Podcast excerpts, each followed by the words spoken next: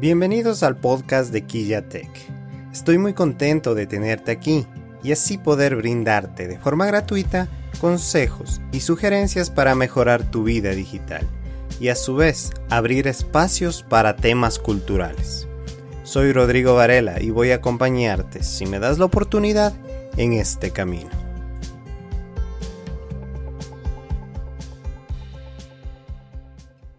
Muy buenas con todos y bienvenidos a este nuevo podcast de Tech.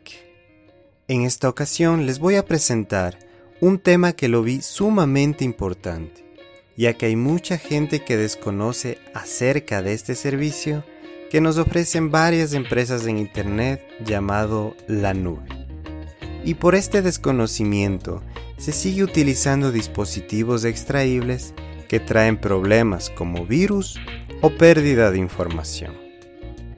Iré por un concepto que nos va a indicar de forma breve qué es la nube. La nube es un espacio de Internet en donde puedes procesar y almacenar tu información.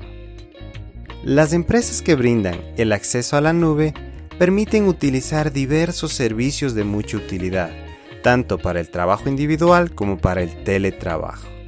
Entre estos servicios están procesadores de texto, hojas de cálculo, creación de diapositivas, edición de imagen, edición de video, etc. Por lo general los teléfonos celulares con iOS o Android sincronizan tu información con la nube para mantenerla asegurada.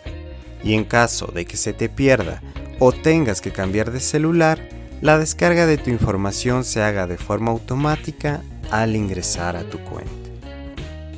Una gran ventaja de utilizar el servicio de la nube es la facilidad de acceso a tu información desde cualquier lugar en donde te encuentres, ya sea con un dispositivo móvil o con una computadora.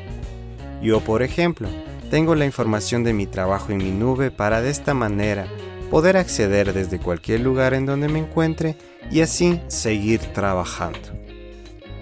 Para hacer uso de la nube sin el peligro de perder tu información o que una persona ajena a ti, una persona desconocida, acceda a dicha información, te recomiendo que no abras tus cuentas en zonas Wi-Fi públicas, ya que son muy inseguras. Tampoco en computadoras de uso público, como por ejemplo un cybercafé, instituciones públicas, ya que pueden existir dos peligros.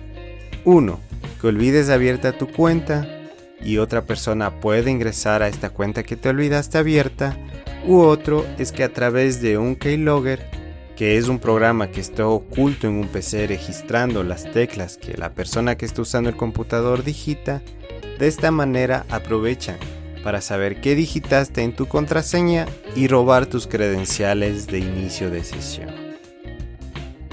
Si quieres aprender más sobre este tema y muchos otros, te invito a seguirme en mis redes sociales.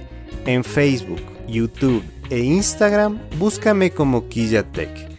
Te mando un abrazo digital enorme y hasta la próxima.